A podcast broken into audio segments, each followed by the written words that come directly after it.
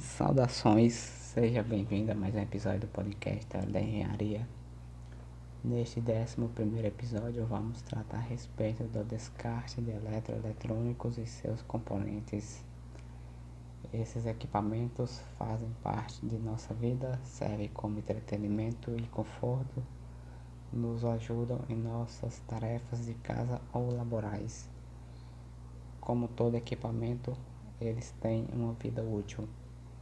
Então, quando seu ciclo chega ao fim por tempo de uso, algum defeito ou até mesmo pela substituição por um mais novo, embora esteja funcionando, é necessário descartá-los, mas não de qualquer forma, pois dependendo do tipo de eletroeletrônico, haverá um impacto maior no meio ambiente, uma vez que em sua maioria eles são produzidos com materiais duráveis. Quanto mais cedo nos importarmos com questões ambientais, mais cedo começaremos a cuidar do nosso planeta, usarmos os recursos de forma racional, sem comprometer as futuras gerações. No Brasil, no que diz respeito à legislação, podemos citar a Lei número 12.305, de 2 de agosto de 2010 que institui a Política Nacional de Resíduos Sólidos. Na seção 2, que aborda a responsabilidade compartilhada, podemos observar que no artigo 33, inciso 6, há uma obrigação de que os fabricantes, importadores, distribuidores e comerciantes devem estruturar e implementar sistemas de logística reversa para produtos eletroeletrônicos e seus componentes. E o que é a logística reversa? A logística reversa é um instrumento de desenvolvimento econômico e social caracterizado por um conjunto de ações, procedimentos e meios destinados a viabilizar a coleta e a restituição dos resíduos sólidos ao setor empresarial para reaproveitamento em seu ciclo ou em outros ciclos produtivos, ou outra destinação final, ambientalmente adequada. A responsabilidade compartilhada é uma cadeia que inclui o município, o consumidor, o comerciante, distribuidor, importador e o fabricante. O cidadão, no papel de consumidor, é responsável por entregar os resíduos nas condições solicitadas e nos locais estabelecidos pelos sistemas de logística reversa. O setor privado, por sua vez, fica responsável pelo gerenciamento ambientalmente correto dos resíduos sólidos, pela sua reincorporação na cadeia produtiva, pelas inovações nos produtos que tragam benefícios socioambientais pelo uso racional dos materiais e prevenção da poluição. Por fim, cabe ao poder público a fiscalização do processo e de forma compartilhada com os demais responsáveis pelo sistema, conscientizar e educar o cidadão. Para que o consumidor realize a devolução corretamente dos eletroeletrônicos, é necessário que o setor empresarial atue como agente facilitador. Podemos resumir a logística reversa em quatro etapas. Primeiro, descarte pelo consumidor dos produtos eletroeletrônicos em pontos de recebimento.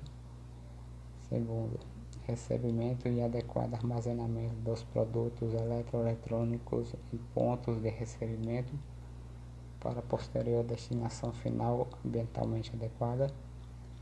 Terceiro, transporte dos produtos eletroeletrônicos dos pontos de recebimento até pontos de consolidação ou destinação final ambientalmente adequada e, quando for o caso, transporte dos produtos eletroeletrônicos dos pontos de consolidação até a destinação final ambientalmente adequada. E por fim, quarto, destinação final ambientalmente adequada ou seja, reutilização, reciclagem, recuperação ou disposição final ambientalmente adequada. a pergunta que pode surgir é a seguinte: e onde posso descartar os eletroeletrônicos? Bem, o Sistema Nacional de Informações sobre a Gestão dos Resíduos Sólidos, o CINI, nos indica a Associação Brasileira de Reciclagem de Eletroeletrônicos e Eletrodomésticos, a BREA, e a Green Electro, que é uma gestora para logística reversa de equipamentos eletroeletrônicos. No site da ABRE, cujo link está na transcrição deste episódio, o consumidor pode inserir seu código de endereçamento postal, o CEP, para encontrar o ponto mais próximo para entregar seu eletroeletrônico.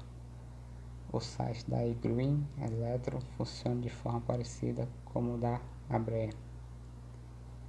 O descarte correto dos eletroeletrônicos contribui para que riscos sejam evitados ou diminuídos, uma vez que grande volume de equipamentos descartados de maneira inadequada pode causar a contaminação do solo e da água com metais pesados, a depender da composição destes equipamentos.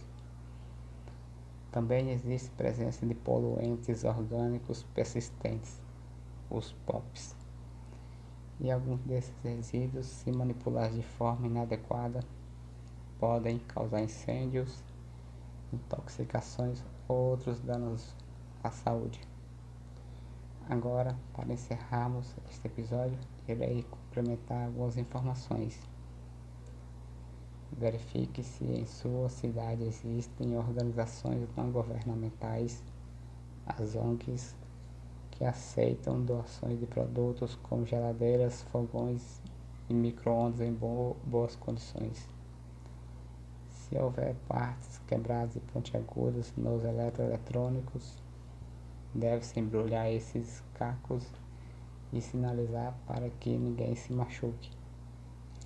As cooperativas de reciclagem contam com serviço de coleta de eletroeletrônicos.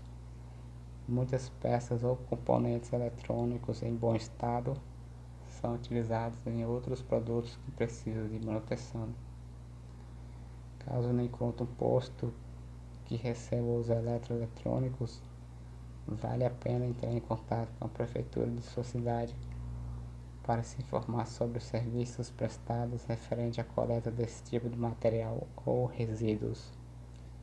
E trazendo para o lado da minha área de estudo, a engenharia elétrica, vários componentes podem ser retirados dos eletroeletrônicos de pequeno porte para que possam ser usados em projetos de eletrônica, robótica, automação, etc. E o melhor disso é que não precisa gastar muito dinheiro. Por exemplo, resistores, capacitores, diodos, motores, transformadores, carcaças, fios e uma infinidade de componentes eletrônicos. Podemos consegui-los dentro desses eletroeletrônicos que seriam totalmente descartados. Então, se cada um tomar seu papel, todos poderão se beneficiar da responsabilidade compartilhada e contribuir para que haja menos degradação do meio ambiente. Enfim, pessoal, chegamos ao final de mais um episódio. Meu muito obrigado por ter escutado. Até o próximo episódio do podcast Hora da Engenharia.